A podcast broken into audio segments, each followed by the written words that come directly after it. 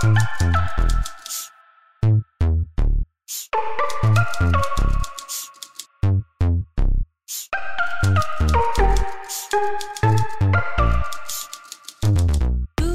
收听跳岛 FM，以中国纪实三部曲《江城甲骨文》和《寻路中国》而为中国读者熟悉的美国非虚构作家何伟，在上世纪九十年代中后期来到中国。作为美国和平队的一名志愿者的他，在重庆涪陵教了两年书，并以一种局外人的视角书写了对当时中国社会的观察。阔别中国多年后，何伟于二零一九年回到这片既熟悉又陌生的土地，和同为作家的妻子张同和以及他的双胞胎女儿定居成都。目前在四川大学匹兹堡学院教授非虚构写作和大一作文课。我要回来当一个老师，因为我一直做的是记者，都处在体制之外，所以我有时候会觉得多一点关联也是一件好事儿，那会让我看到不一样的东西，因为做记者。就是要实时记录所发生的事情，我跟人的关联会因此有所不同。今年何伟在中国经历了一场突如其来的疫情，他也写下一篇名为《中国是如何控制住新冠疫情》的长文，发表在《纽约客》上，也引发了众多讨论。我在疫情期间告诉他们，这是一个历史性时刻。你们将来总有一天会想起这个时刻，因此你们应该做记录，记住当下所发生的一切。这期节目，我们来到成都和何伟聊聊天。从与他的对话中，我们也许能够了解到，这位以创作中国纪实题材成名的作家，对过去在中国生活和写作的回望，以及他对当下的观察和困惑。大家好，我是何伟。今天很高兴来你们的节目。啊，大家好，我是谷雨，我是何伟老师的朋友，原来的媒体人。那谷雨老师就从你开始，你有什么想问的吗？现在外国人来中国一般都选择上海啊、香港啊还有北京这些大城市，很少有人来成都。我知道四川是你写作的这个灵感来源地，但除此之外，你这次来成都还有什么别的考虑吗？也是川菜的。啊，川菜 最大的原因真的是吗？No, it's not the biggest reason, but maybe I'll use English. The um, you know, Leslie and I 我和妻子张同和都在北京住过很长一段时间。我喜欢北京，我觉得北京这个城市大了一点儿，但我喜欢它的乡下。我也喜欢我之前房子的周边环境。实际上，我就住在一条胡同里，而且那个地方相当不错。但在那儿生活了这么多年后，我们发现，我们两个人都在北京之外的地方做报道。我会去浙江。他会去东莞，他在东莞有一间房。我到了浙江后，会在那边的旅馆待上一个星期。但有了孩子后，这种做法就不那么容易了。于是我们觉得，如果要写内地，我们就不能住在北京或上海，然后再跑到其他地方去写作，那样太难了。所以我们需要在内地找个地方。经过思考，我和他说，我想去涪陵，跟我原来的学生们进行交流。所以我会想待在重庆或者成都，而我们一直都比较喜欢成都，因为成都是个干净整洁的城市。我确实很喜欢那儿的文化，比如四川话、川菜以及四川人，所以我们觉得那是一个很好的地方，在那儿生活会是一件乐事。你离开中国前是在涪陵教书，那是二十年前的事情。是什么让你这次回到中国依然选择做老师呢？大多数外国记者都不直接跟体制产生关联，他们总是在体制之外的。某种意义上说，这是一件好事儿，但也有可能是一种阻碍。正是因为这个原因，我要回来当一个老师，因为我一直做的是记者，都处在体制之外，所以我有时候会觉得多一点关联也是一件好事儿，因为你可以了解一些东西，比如一所大学的运作方式。现在的单位是个什么样子？还有，作为老师跟学生之间的交流会不同于作为记者和他们的交流，因此我觉得这一点很有益处。所以，这是我想回来当老师的一个原因，因为那会让我看到不一样的东西，我跟人的关联会因此有所不同。我希望这也会帮助学生们学到一些东西，因为做记者就是要实时记录所发生的事情，你要把它们写进故事里去，比如。我现在还跟我在涪陵教过的学生保持着联系，我跟浙江那些工厂里的一些人也保持着联系，跟三岔的人也有联系。比如我写到的那个名叫魏佳的小男孩，我上个星期才在上海跟他见过面。我会尽量跟他保持联系。但是我还是不时担心，自己作为记者，嗯，会跟他们产生疏离感。尤其我还是个外国记者，所以正是出于这个理由，我选择了教书。你觉得单位怎么样啊？你是喜欢单位吗？因为我觉得单位是一个非常中国式的词。Yeah, yeah, yeah. No, I mean, in my situation, different. 的确，不过我的情况不太一样，对吧？因为我现在可以说进入了单位，但今后肯定也会离他而去，那不会是我的全部。不过他们现在也不太有酒局了，对吧？在九十年代，当你来到一所大学时，你会发现这是一个有趣的现象，你会无休无止地参加这样的酒局。现在你不会再遇到这样的事儿了。不过身处单位之中，能够让我清楚事情是怎么运转的。你现在可以看到，哪怕是面对疫情。各种事情还是做得井井有条，这一点很重要。比如，我每天要向单位报告自己去过什么地方，体温是多少等等。我那两个女儿也是，我每天都要帮两个女儿接龙他们的健康状况。接龙啊，我们也要接龙的，好麻烦啊！接龙你都会回什么？I just my daughter。他们上学之后，我们得给他们测量体温，然后接龙他们的体温。and then 接龙他们的体温了。你也写了一篇关于疫情期间在成都的文章，是不是在《纽约客》？就是那段时间对于你来说是一个什么样的体验呢？Yeah, it was it was really difficult experience. 这段经历很艰难，对有孩子的人来说尤其艰难。那段时间，每个人都感到非常心力交瘁，大家都很困惑，不知道形势会如何发展，也不知道这个疾病的本质是什么。信息随时在变，后来就开始了隔离，很少有人往外跑。我们这里的封闭式管理也很严格，所以那段时间真的是一种挑战。所以我最近又写了一篇关于疫情的文章，算是上次那个故事的续篇。我觉得很有必要让美国人看到这里的情况。我们这里采取了很多美国无法采取的措施，但也有一些有益的经验。我觉得美国不善于学习其他国家，不只是中国，还有别的很多做得更好的地方。我觉得美国人应该更认真地思考自己的制度以及他们的政府体制。美国的领导体制是一种彻底的失败。不过，这也跟地方层面的结构缺失不无关联。我认为，美国人真的需要好好的思考一下如何改善自己的公共健康基础设施，而那正是中国成功应对流行病的原因。政府希望人们齐心协力，他们希望在应对流行病方面采取一种成体系的方法。但我也正是由此得知，体制在这里发挥着作用。不管是父母要做的接龙，还是社区派人挨家挨户敲门问询，或者是中国的疾控中心所做的密切接触追踪，他们都能让人开展这样的工作。美国人没有这么做，他们觉得要是实行了封闭式管理，或者戴上了口罩，这也不会有什么用处。他们太懒了。在我看来，那是美国在疫情应对上的最大问题。他们不做检测，不做密接追踪，这的确需要资金投入。你得让社区的人挨家挨户的敲门，你们就是得这么做。正如我的学生们做的报道，我的报道花费很多时间，但是是必要的。这个都是单位啊体系的一部分。那你在高校里面，其实那你要熟悉的还是有那个系统里面的人，比如说你要和系主任交涉，是不是？你要认识你你的同事。然后你要知道你的你你要干什么，就是你肯定是有一部分的是职责，是你要做的事情。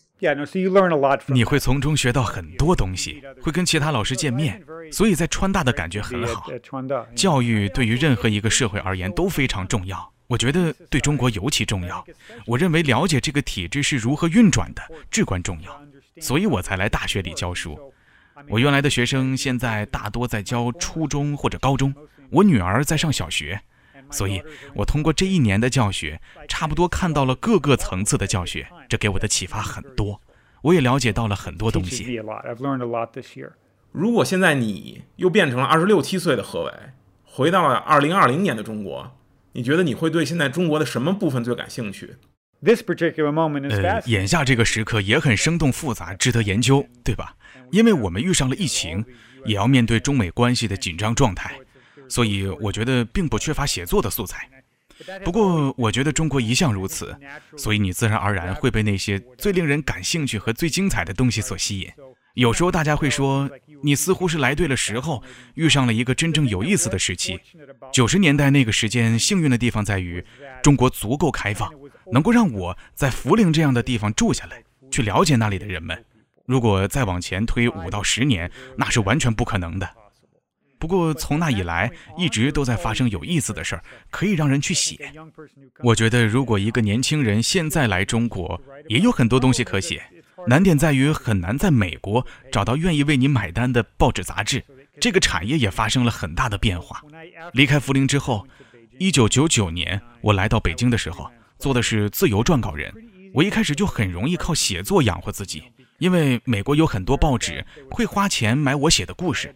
这件事最初没有什么困难，后来我找到了《纽约客》。最开始的一年半确实很重要，我要琢磨如何在那里做调研，因为那些报纸都愿意给我提供资助，对我来说就容易了很多。而这对现在的年轻人来说就不太容易了。我认为这才是他们现在要面临的挑战。另外，要留在这里也更艰难了。很显然，因为发生了疫情，你都没法进来了，对吧？你去了埃及之后又回到中国，你觉得现在的中国有什么超出你预期的变化吗？Yeah, I mean Egypt was really fascinating because 埃及确实是个有意思的地方，因为它如此的不同。总体上说，埃及人很有趣，他们十分可爱，很有魅力。他们多能多才，但都不是能够通过体制得以传承的。他们的学校系统很老朽，一直在变得越来越糟糕。政府雇佣了很多人，但他们做的事儿并不多。并没有为社会定下很好的规矩。回到中国之后，我非常欣赏这里凡事都能组织得井井有条。我们可以看到，就疫情而言，这就是它跟美国不一样的地方。我觉得美国在地方层面缺乏人们所需要的跟疫情做斗争的医疗保护体系。你不能纯粹指望大家都采取正确的措施，不能简单的告诉别人啊你要小心呀，你要戴上口罩啊，这是不够的。你得给大家做检测。你得采取密接追踪，你得有机构来做这些事情。在这方面，中国很幸运，因为它有很多社区，而社区被动员起来，组成了非常有用的结构。因为他们既可以调动社区里的人，也可以招募更多的人来做这些事情，尤其是追踪密接过程这样的事情。社区在密接追踪方面做了很多工作，对流行病调查工作者的帮助很大。他们也会找人打电话。一旦获知信息，就会前来敲门，看住在里面的人是谁。他们也会向你讲明形势，这些做法都很必要。那我们时间拨回到一九九六年，你为什么会来到中国？你又是怎么走上记者跟作家这条道路的呢？是的，要讲清楚这个问题，我觉得最好从我在牛津大学毕业时讲起。我当时意识到自己不想当教授，我知道自己想当作家。但我不知道我要写哪种类型的文章。我一直想去国外生活，并学习那里的语言，但我不知道究竟应该去什么地方。我在普林斯顿大学读本科的时候，我向和平队提出过申请。读到高年级的时候，他们计划派我前往非洲。不过就在这时，我拿到了牛津大学的奖学金，于是我终止了向和平队提出的申请。但是我依然抱着一个想法，也许自己应该去世界的其他地方，获得一段类似的经历。当我离开牛津的时候，我还是拿不太准。我做了一趟为期六个月的旅行，我去了捷克的布拉格，从那里我横穿东欧来到了俄罗斯，随后从俄罗斯坐上火车穿过蒙古来到了北京。那是我第一次到亚洲。在那趟旅行的最后，我穿过中国来到了越南、泰国和印度尼西亚。那是我在发展中国家所做的第一次真正的旅行。但我在这个过程中，也对自己接下来要做的事情进行了很多的思考。那趟旅行结束时，我再次向和平队提出了申请。我觉得这对自己有很多好处，但我的想法已经发生了改变。我决定要到中国来。这个决定完全来自我的那次旅行的经历和感受。可以说，在此之前，我对中国没有丝毫兴趣。那是一九九四年，我抵达北京的时候，并没有想过自己会对它产生什么兴趣。但你能够看出来，它充满了活力。哪怕我是一个游客，我也可以看到那里的一切变化很快，人们的积极性被调动了起来，这让我想要回到中国。我觉得它会让我变成一个更好的作家，但这个想法还包含了很多东西。我也希望可以成为一个更成熟的人，那也会是一段难得的经历。我还想到，在学校参与这样的交流也会大有裨益，我也会借这个机会熟悉一个地方。我觉得那会是一种真正重要的经历。所以这些都是我当时脑袋里有的想法。不过我并没有具体的目标，我没有想到我会去那里写一本书。实际上，我根本没有这样的打算，因为我只有二十七岁，我也还没有写过多少东西。我觉得自己还没有达到那样的水平。然而，事实是那一段经历十分丰富，十分考验人，所以它让我成长了许多。我觉得自己在那两年的时间里变得更加成熟了。那真是一段神奇的经历，因为在两年就要结束的时候，我曾经的老师约翰麦克菲给我写了一封信。我写信告诉他，我想申请一份记者工作，很有可能会成为一名驻中国的外国记者。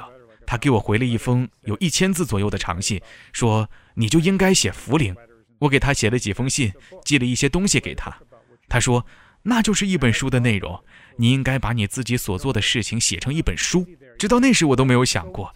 因为我那时候太忙了，生活的压力很大，我全部的精力都集中到了生活本身上面。教学任务很有压力，因为我热爱那群学生，我想把工作做好。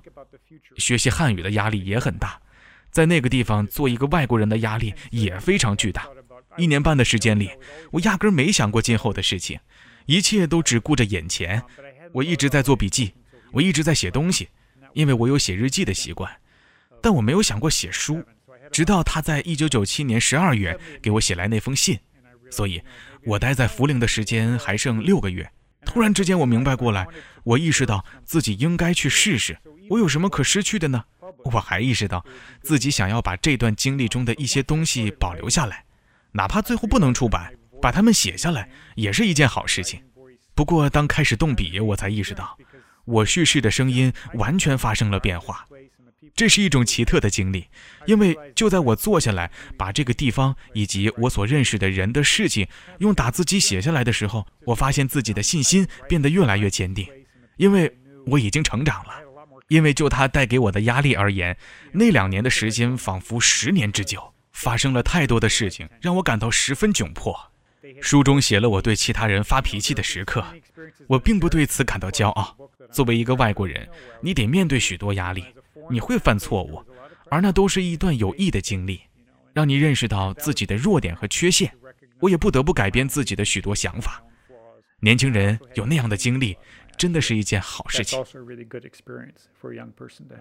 你是不是在写作中有没有做了一种经验的转换？因为你刚刚说的，在生活中可能会遇到的一些困难啊，让你觉得很窘迫的那些事情，但是在书里面好像是有以一种非常。诙谐幽默的方式呈现出来。尽管我们在那里的日常生活过得十分艰难，大多数时候我们还是非常开心的。我们也常常大笑。我和亚当从当时发生的一些趣事中获得了不少的快乐。我们自己有时候甚至就是搞笑场景中滑稽的部分。所以我在写作那本书时，我把第一稿寄给了亚当。他说：“我觉得这几个部分确实好笑。”不过他也这样告诉我，他有时候会怀疑书中的人会不会觉得我在取笑他们以及他们生活的地方，所以我不得不面对这一切，我不得不考虑这样的幽默是否合适。我最后认为那就是事实，那就是我们跟人打交道的方式。那儿的人很懂幽默，他们也会对有的事情哈哈大笑。在我看来，拿掉幽默是一种不尊重事实的做法。如果那样，就好像是在说他们就是一群可怜的福陵人。而我得小心翼翼地书写他们。我们不能取消任何事情，但这不是现实的情况。即便他们没有现在那么有钱，他们仍然过着充实的生活。他们有多种多样的兴趣爱好，有很多有趣的想法。我们打交道的方式非常自然，最好的方式就是尽我所能的如实描述。而幽默是组成部分之一。生活的挑战当然不少，也有令人感到沮丧的地方。我也把它们写了出来，不过我的目的就是尽可能的做到忠实呈现。书中有不少内容，如果让我现在来写的话，我会写的有所不同，因为我觉得我现在是一个更成熟的作家了。不过从我描述事物的方式看，我没有任何感到遗憾的地方。我觉得自己尽力做到了精确。你觉得一个好的作家需要对观察的对象有自己的判断吗？啊？有自己的意见，还是说更没有立场的去客观的描写。Yeah, yeah, no, I don't, you know, I don't. 嗯，don't 我不认为在履行作家职责的同时不需要加以判断，你得对人们保持耐心，你要听他们说话，你需要思考。有时候，与其说需要判断力，还不如说需要分析力。我试图做好一个作家该做的事儿，不会去判断这人们正确与否、愚蠢与否。重要的是理解他们如何走到了这一步，他们如何形成了这种想法。所以，我不一定要对他们加以评判，这不是我的目的，但我得加以分析。我在中国就是这样做的就是你在写作的时候，就不是去下结论、去评判，而是去观察现象，并且去分析这个现象到底是什么原因导致的。我觉得有一个例子特别好，就是你在《寻路中国》里面说，就是为什么这些中国人就好像很很急迫的要去做出一些事情，然后你说的是是因为。对于就一代人来说，经济的土壤跟鄂尔多斯的沙漠一样，具有很大的不确定性，什么都在变，规则在变，经商行为在变，日常中的种种挑战也在变，总会有新的形式需要琢磨。人们还来不及辨明方向，而成功的人之所以成功，就在于他们先做后想。就是我觉得你就是在分析这个，让我就觉得好像。江城里面还有寻路中国里面，其实有很多都是用别人的语言，还有你自己的想法去分析。像像这个，你就是在分析为什么这些人这么急迫的要去做这事情，可能他们都没有搞清楚意味着什么。就你那个朋友也是，他一会儿就是被安利吸引了，一会儿又想要搞旅游，就是他们可能都是因为这个变化的环境，所以要先做后想才能成功。Yeah, I mean that that's your role as a writer. 是的，我认为尽力观察是作家的职责。不过，你的观察中会加入你自己的生活经历、专业知识，甚至你自己的分析，这一点很重要。就是要把这些东西用到新的场景下，尽量的去解释事情为什么会这样发展。你这么做的过程中，需要尊重事实，需要对人们所面对的挑战有同情心。我觉得这件事情做起来很难，真的很难，尤其是在九十年代。在我所生活的那个地方，人们一直非常闭塞，日子也过得比较贫穷，因此这真是一件难事儿。既要尽力弄清人们的想法和价值观，又要试图弄懂他们的来源和变化过程。对，我觉得这可能也是就是你的书对于中国读者的启发，因为这些现象我们可能都看到了，然后但是其实不知道就是为什么是这样。Are things that maybe were 这些事情可能对很多人来说看似稀松平常，所以人们都不会去写，因为它就是日常，好像没什么意思。但在我看来，一切都新鲜而有趣。也许我愿意比别人花更多时间去分析它。我觉得事情发生了变化。我住在那里的头一段时间里，每个人都很忙碌，试着改变的挑战很艰巨，因为制度已经发生了变化。不管你是涪陵人还是丽水人，你都得有所反应。你来不及思考，你只管搞清楚怎么做，因为你没有时间，让你反思或者分析的时间少之又少。我觉得到了现在，有更多的中国人可以适当的退后一步，站远一点儿，哪怕这是一个充满了竞争的社会，也会有更多的兴趣去琢磨事情为什么会变成这个样子，我们要前往何处，它说明了什么。因此，我觉得人们有更多思考的空间是一件好事情。Good that people have a little more space to think about that. 嗯，就是何飞老师讲到了变化，其实我觉得变化也是你的书里面非常重要的一个主题，像是写江城，再后来你再去涪陵，它其实老城已经被拆掉了，嗯所以你的江城的那个主体现在已经不复存在了，其实可以这么讲。呃，《寻路中国》里面你也有很多对于当时的中国的观察，比如说中国人当时不习惯提前消费，不习惯用信贷，但是现在其实中国这个就满地都是提前消费的这样的现象。那你觉得这种变化对于你来说，就是你在十年之后又回到中国，感受到了这种剧烈的冲击吗？Yeah, I mean, this is one of the reasons why I've liked. 这是我喜欢在中国和埃及这样的地方生活的原因之一。作为一个非虚构作家，一个关键在于你无法去找你想要的情节。如果你是一个虚构作家，你完全可以编造情节；但若是一个非虚构作家，你就只能讲述事实。所以有时候你要做的就是记录某个人的故事，然后回去把它写成报道。所以我在遇到古鱼之后，我决定写他的故事。于是我让他告诉我他在过去十年间所遇到的事情，他会讲给我听。但他讲的可能并不是最重要的事情。如果可以直接去观察，就会更好。我就能发现自己不用完全依靠他自己的解释，我能看到事情的发展过程。在一九九六年到二零零七年之间，中国就是这样一个神奇的地方。你会见证变化的发生。当我在《寻路中国》里写到三岔的时候，你会发现那个村子里发生的各种变化。他们先是修好了路，后来又浇了水泥。村里的人于是跟城里的人有了交往，他们的生活也随之改善。他们所经历的变化，你都可以看得清清楚楚。而在美国，这就很难做到。在埃及也可能见证这样的变化，因为我们正好在他发生革命的时候去到了那里。革命的第一年，我们就赶上了，他们选了穆兄会的人当总统。第二年，他们经历了一场政变，呃，对，就是穆尔西。所以你是在见证这些神奇的变化过程。所以我这次回到中国，也是想看看事情发生了怎样的变化。你在北京三岔是零二年开始在那里生活的？早多了。我第一次去三岔，我觉得可能是二零零二年到二零零七年，这本在在选入中国里面的，对，基本上是在那五年的时间里，你可以看到巨大的变化，因为汽车的出现。它其实是一个村庄，其实你是写了一个村庄的变化，嗯，就是你。那个时候你为什么要去一个村庄里面去住啊？因为你之前写的，即使涪陵它也是一个城市嘛。Yeah, I mean the most basic reason I went to Sancha. 对，我之所以前往三岔，最根本的原因在于我感觉自己在城市里生活的太久了。我是在一九九九年来到了北京，并在那里度过了一年的时间，或者一年半的时间。我想找个城外的地方去住一住，我还想去感受不太一样的社区。一个规模小一点的社区，于是我有了四处找寻的想法，而我一个朋友也有同样的兴趣，于是我们就开着车四处寻找可以租到房子的村庄。所以去三岔并不是为了写作，更多是我个人的原因。我觉得北京这座城市有种吞没一切的感觉，我想找个更小、更有人情味儿的地方，这样我才会更多的与之产生关联。事实证明，我们跟我写到的那个家庭产生了紧密的关系。后来，他也成为了我的写作对象。不过，那个村子变身城市的过程相当重要，而我从一开始就全程目睹。我觉得那才是我的主要理由。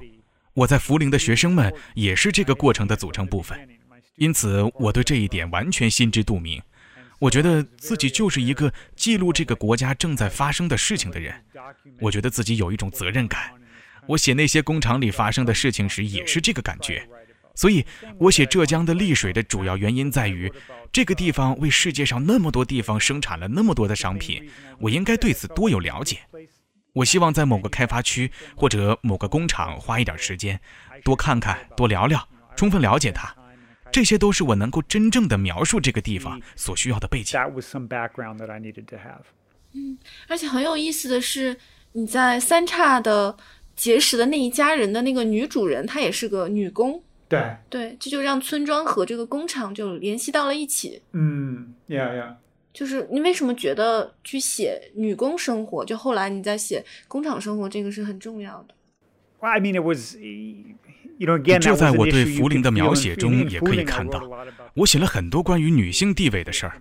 你会发现，我教过的很多学生都是女生，尤其是尖子生。他们毕业之后，很多都跟我保持着联系，有的离开了涪陵，去了深圳或者其他地方打工。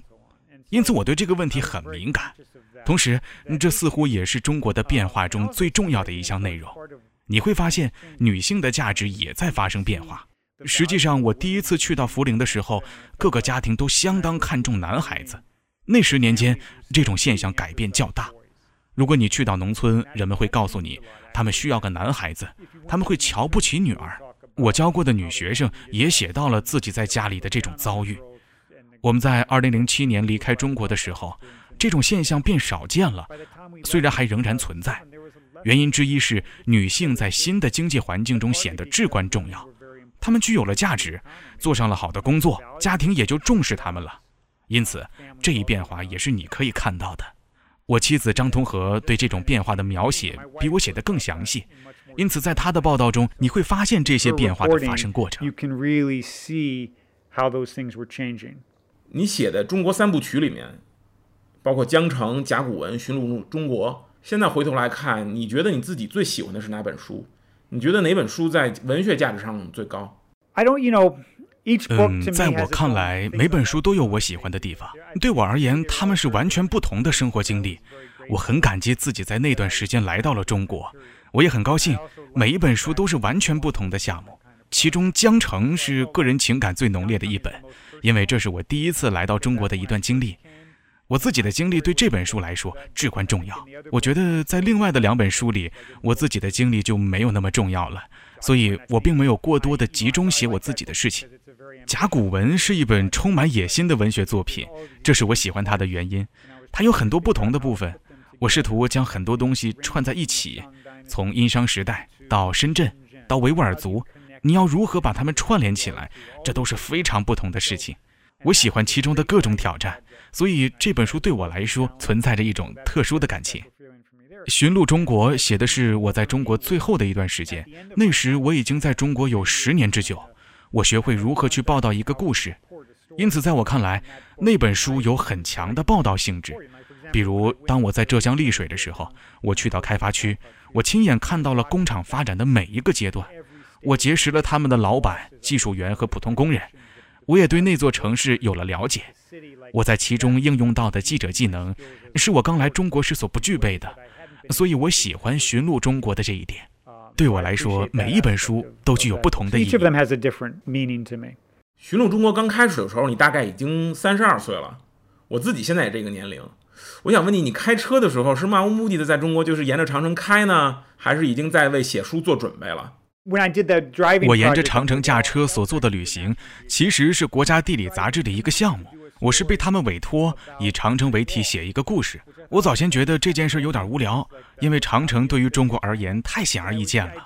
但因为我当时刚拿到驾照，所以就想到以驾驶为题写一个有趣一些的故事。为什么不可以沿着那条线路开上一段，然后写一篇故事呢？杂志社也同意了这个想法，于是就有了这个项目。所以我是把国家地理杂志安排给我的一项任务，变成了一次驾车出游。我一直喜欢开车。我在美国的密苏里州长大。实际上，在密苏里，每个人从小就会开车。二十年前你巡路中国的时候，全中国的汽车加起来才一千万出头。现在光北京一个城市就有六百万辆汽车。你这次回来中国之后，还在中国开过车吗？你有进行过公路旅行吗？感觉怎么样？这个情形完全不同了。汽车的数量是最明显的区别。那段经历中，饶有兴趣的一点是，很少有人会开车，很少有人开着车长途行驶。所以，即便是在那个时候，哪怕你住在北京，而且也有车，你也不大会离开北京。就这样，我们开着车上了高速公路。当我开车出游的时候，四下里空荡荡的，看不见人影，因此那是一种很棒的经历。现在呢？不管是人还是车，大家的开车技术都好了很多。在当时啊，真是难受死了，因为大家都是新手。令我印象深刻的就是那一切的快速变化过程，人们也学会遵守交通规则了。我在书里面写了很多，当时的路况很乱，什么地方都可以转弯。现在呢，成都人开车非常有序，这就让你看到了秩序的价值。我的意思是说，人们建立了制度，也修建了不错的道路。如果有人乱来，他们就会被罚款。所以，他让这一代中国人学会了开车，这真是让人刮目相看。现在我在成都可以放心大胆地过马路，而不用担心会被撞死。二十年前或者在开罗的时候，我是不敢这么做的。开罗这个地方，真的，如果你跟埃及人说到这件事儿，他们会这样告诉你：埃及人就是这样。但并非如此。二十年前的中国就是那种状态，但如果你确立了一种制度，就要希望用它去要求大家。如果你告诉大家你希望大家遵守规则，那么人们终究会明白。你觉得现在中国开车这么有秩序，跟二十年前完全不一样了？你在中国再次自驾的话，还有什么乐吗？实际上，我正在申领驾照，所以我正在接受各种测试，这很好玩。为了领驾照，我首先得拍照，然后去做体检，然后要给我的手部拍照，就像这样子，以证明我有十个手指等等。可这些都没有多大的必要，对吧？可是规则就是这么定的。如果你少了一根手指，比如没了大拇指，你就无法拿到驾照。不可思议，对吧？搞笑的是，这些东西依然存在，比如测试你是不是色盲，他们给我做了一个检测项目，以确保这一点不会影响到我的驾驶。还有其他方面的，考试也是很不可思议，他们要我学习各个考试题目，因为如果你不学习，你就无法通过考试。可有的考试题目完全没有逻辑，对吧？所以有的问题十分搞笑，很有特色。这次你拿到驾照之后，还想开车去中国的哪些部分玩呢？I mean, I want to use it. 我想开车周游四川和重庆。在我所熟知的地方中，我尤其想前往涪陵，因为找车或者买火车票都很费周折，而且我喜欢自由出行的感觉，可以前往我所记得的各个地方。我也想带着孩子四处转转。成都周边就有很多地方，我想开着车把孩子们带到山上去看看，等等之类的。这些也不是为了做非虚拟写作的这个素材收集，是不是？Yeah, it's not the same thing. 这完全不同。我在埃及领过驾照，我也买过一辆车，但那是我用来做研究的工具，和现在有点类似。我不认为有十五或者二十年前，也就是我刚领到驾照那会儿那么有趣。在两千零几年的时候，在中国开车真是一件趣事儿，那是一种全新的体验。你可以前往各个工厂，比如奇瑞，既参观了汽车，又参观了工厂。我觉得现在再去写驾车之旅的话，就不会那么有趣了。其实您作品里面就是经常会对你看到的中国人有一些观察嘛。然后我觉得有一个观察特别有意思，就是对看他们喜欢看的书的观察。有一个工业城镇的青年人就说他。喜欢的书是励志文学，就是励志的书，因为好像是在一个经济腾飞的年代，就好像每个人都有机会往上攀爬，然后很多年轻人就会被这个东西所鼓舞，然后他们就特别相信这些成功学的故事。这是在寻路中国吗？对对。Yeah, yeah, yeah, yeah. And actually, Leslie wrote a really interesting. 对，实际上张同和给《纽约客》写过一篇非常有趣的文章，写的就是当时非常流行的成功学故事。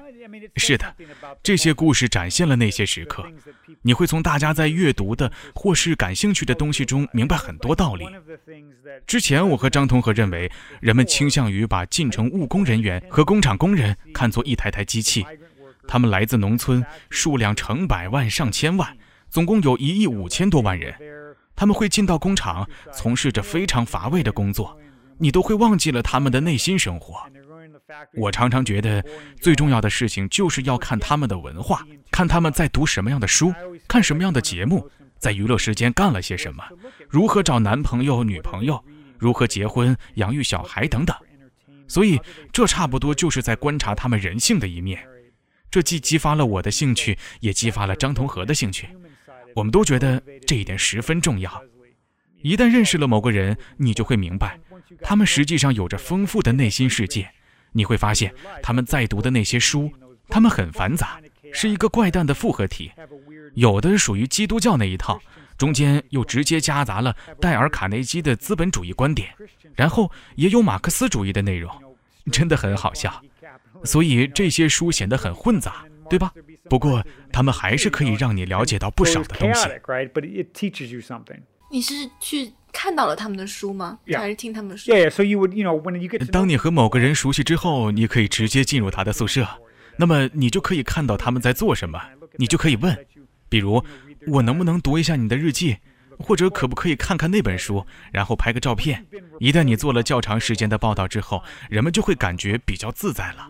那么你对他们的生活就会有更多的了解。比如我在甲骨文里写过我的一个学生，他名叫威利。我就引用了他写的日记，那是因为我跟他很早就认识。于是我问他，我可否看看你用英文写的日记？如果你想更好地认识一个人，对他们的内心状态有所了解，这都是些很有用处的东西。是我在看张同和写的《打工女孩》里面，我就是这个感受特别深，因为他是和那些女孩确实建立起了很亲密的关系。Yeah, yeah, and and it's you know she could have 是的，他可以和他们保持一种我不能做到的联系。作为一个记者，你有你自己的身份，对于某些事物，你的身份会很有用处。比如我，我是个外国人，所以丽水的人会觉得我既显得古怪又有些有趣，所以他们有时候会对我表现出更多的耐心，而我进了工厂也就更加顺畅。比如，我既可以跟老板说话，也可以找工人聊天每个人都可以和我聊天，但我无法像张同和那样去结识那些年轻的女性，这是他所独有的。我无法像他那样去找那些年轻的女孩子聊天，聊得那样细致。你得弄清楚什么最适合你。我在写作丽水的故事的过程中，我觉得我就是最好的利用了自己的记者身份。同理，他在写作东莞那个故事的过程中，他也最充分地利用了自己的身份优势，这一点很重要。比方说，他在春节期间跟着工人们一起回到农村之后，他们会把他当做一个中国人来看待。他会跟大家睡在一起，共用一盆洗脸水，你先洗，我后洗，他也会跟着照做。现在如果我去农村，人们也不会这样对待我，因为我是个老外，他们会用更显尊重的礼节来对待我，于是就有了更多的隔阂，哪怕我跟他们非常熟悉，所以这里存在着一种限制。但在他们看来，张同和基本上就像个中国人，所以他会跟他们有一种不同的接触方式。嗯，但是另外一个问题就是，你可以比张同和更近距离的接触到酒局，还有那些就是好像更加男性权力政治的那个场合。Yeah, yeah, that's why it was easier for me to talk to the bosses 是的，所以我更容易跟老板和其他人说得上话。因为我的身份让这个过程变得更加顺畅，我可以在工厂里四处转悠，这点很有趣。因为他对这一群人，也就是在工厂里的那一群年轻女性，进行了聚焦式的观察。因此，当我写到丽水那家工厂的时候，我几乎更多的是在做一种整体式的打量，而非考察那些差异。但我完全没有他那种近距离的观察，所以这是两种不同的方法，我们可以取长补短。你不能说这个有用，那个没用，而是二者皆有价值。所以这就是为什么记者群体本身需要有多样性，既要有像我这样的人，也要有中国人写中国的事情，还要有美籍华人。这些人会拥有不同的视角，大家希望看到不一样的东西。就那你在和就原来在涪陵的时候和那些领导喝酒啊，然后嗯，在丽水工厂也要和一些领导打交道。就你在那个酒局里面，是不是感受到了人情的这个东西？就是特别。现在这样的东西已经没有了，因为再也没有宴席了。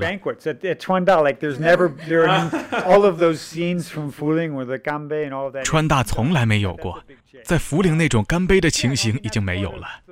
这方面的变化很大，尽管在涪陵的时候，从各个方面来说，我们都有些讨厌这样的宴请，但它也教给了我们很多东西。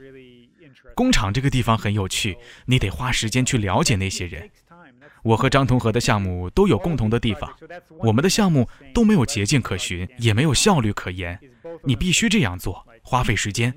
所以我告诉我的学生，做报道是一件枯燥的事情，跑到外面去做记者并不是一件好玩的事情，你得浪费掉很多时间。你就在那里，我会在工厂里待上好几个小时，没有什么有趣的事情发生，但你还是得这么做，因为你并不知道有趣的事情会在什么时候发生。你需要花上很长一段时间才能弄清楚某件事情，但不要指望一蹴而就。But you can't expect it to be efficient. 那你就是长时间的都在做什么呢？就是你那个时间，如果说浪费的话，是浪费的什么？我们就那么闲聊着，我就那样观察着他们所做的事情。但在半个小时的时间里，他们也许就这么盯着这台机器，或者你完全无法预知事情的走向。而在这个过程中，我会不停地做笔记。所以你看，我会在课堂上向学生展示我的那些笔记本，因为我做好笔记之后，会把它们录入电脑。他们就可以看到我所写下的那些细节，大多数细节不会写进故事里。我会在课堂上向他们进行展示。我们会阅读其他作家的作品，但我也会让他们阅读我写的故事。我还会把我自己那个故事的写作过程告诉他们。比如，我写过一个三峡大坝截流的故事。我在巫山上看着水位一点点的上升，我描述了五天的时间里所发生的事情，而我会给他们看我在那个时间段里所做的笔记。他们于是就了解到了很多的细节。我当时把所有的东西都记录了下来，但只有一部分被写进了故事。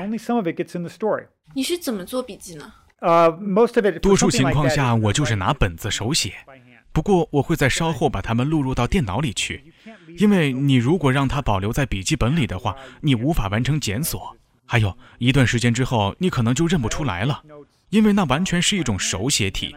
所以我总是用手做笔记，然后录入电脑，这样就可以重温了。我现在还能重温福林时期的笔记，因为我把它保存到了电脑里面。如果我是做着采访，比如我在采访流行病学家的时候，我也常常会用到电脑。我只需要打字即可，因为这样的效率更高，也不会干扰到它。有时候我也会录下来，不过并不常用。我上次在杭州跟何伟老师吃饭，我说着说着，他拿出了笔记本，记下了我跟他说的话。我当时特别兴奋，以为自己要上纽约客或者新书了。其实只不过是十吨笔记中的一。对，看来看来是进不去。I I show my 我会让学生们看到我身上随时带着笔记本，它随时都装在我的口袋里。你知道中国有一句话叫“好记性不如烂笔头”吗？Good memory 不如烂笔头。You always forget, so that's one thing you realize. 人总会忘事儿，所以当你在做记录的时候，你就会明白这个道理。还有。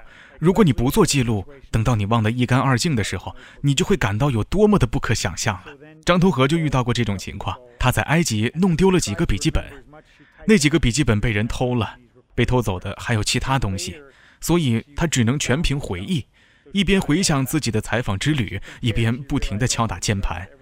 后来我们找回了一些东西，他找回了全部笔记，于是他做了一番对照，结果发现他把所有的事情都记错了。所以记笔记至关重要，你需要保持这个习惯。我在上课的时候跟我的学生们强调过这一点，那就是要追根溯源。我在疫情期间告诉他们，这是一个历史性时刻，你们将来总有一天会想起这个时刻，因此你们应该做记录，记住当下所发生的一切。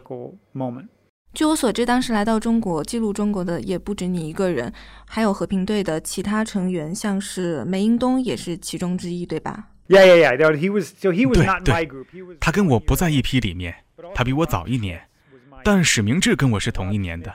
他就是写《长乐路》那个人。我们那一批产生了好几个作家，这正是一件神奇的事情。因为和平队并不是一个什么高级的组织，他招的并不是最优秀的人才，大家上过的也不是最好的大学。我毕业于普林斯顿大学，这已经很不寻常。我在普林斯顿大学时的同班同学是否有人加入过和平队，我也不得而知。但和平队根本不是个精英团体，完全不是。很多人上的是州立大学，比如史明志，他上的是明尼苏达大学杜鲁斯分校，那是一所很好的州立大学，但远没有伯克利、弗吉尼亚大学那么顶尖。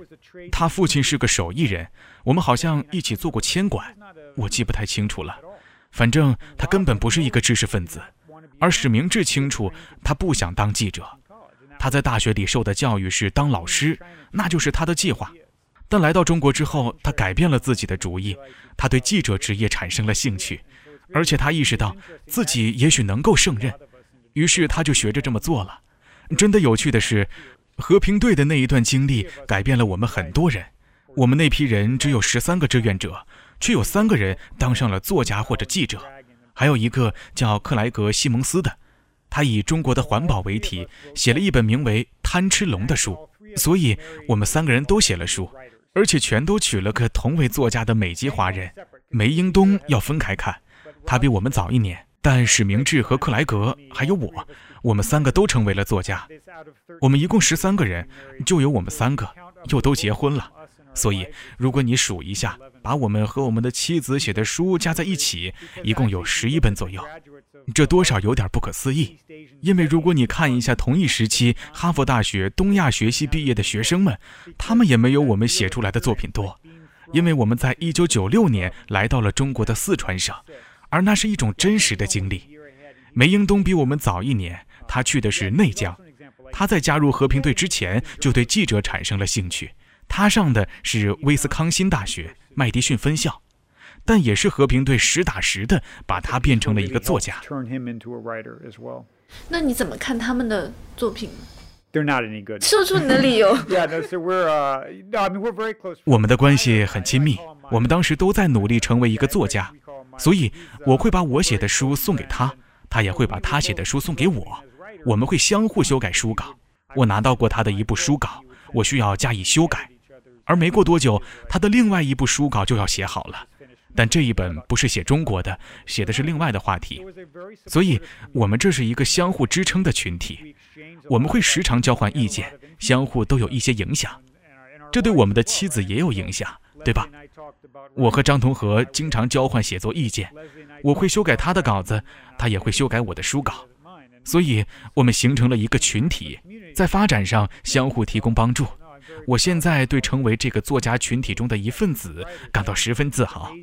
我们能在那个时候形成一个小群体，真是奇妙。一起在四川的小城市里生活，那真是一段美妙的时光。我在北京也在外媒的圈子混过，我个人感觉北京的这些外国驻华记者们，他们把中国写的都是特别的大，他们会写政治啊，但他们很少有人写普通人的主题。但你的作品，我们大家都知道，几乎都是以普通人为主题的，而且你甚至会避免去写一些那些。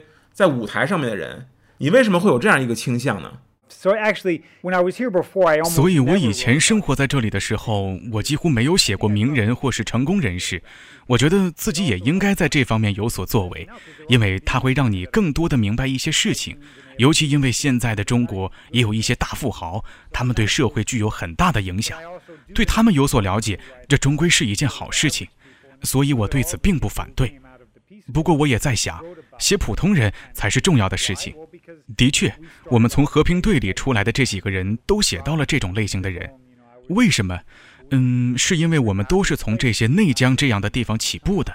史明志是在自贡，我是在涪陵，这都是普通的地点，它不是北京或者上海。还有，我们都隶属于一个单位，对吧？我们都有正儿八经的工作，我们也是体制内的人，对吧？所以我觉得那是一段非常重要的生活经历，这一点与众不同，我对此心存感激，因为它给我带来了不同的视角。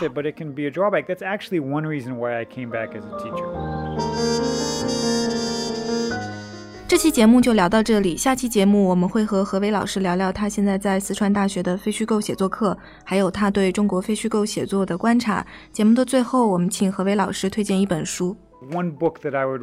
我要推荐的书籍是罗伯特·卡罗尔写的一个关于林登·约翰逊的系列传记丛书《权力之路》。卡罗尔是一个非常认真的研究者，他通过这个了不起的研究项目阐释了林登·约翰逊是个什么样的人，他有怎样的人生经历。这是个大多数中国人都不太真正了解的美国总统，在中国人看来，他并不是一个最有名的总统。但是我觉得，通过阅读他的经历，你会对很多美国的事情有一个真正的认识，尤其是种族问题，因为它既跟民权运动有关，也跟越南战争有关。因此，这是了解美国历史的一个重要的方式。这几本书已经被何雨佳翻译成了中文，他是个了不起的译者，应该已经有两册翻译完了，也许第二册即将面世这几本书的中文版将陆续推出真的是好书 steadily coming out in chinese so that those are great books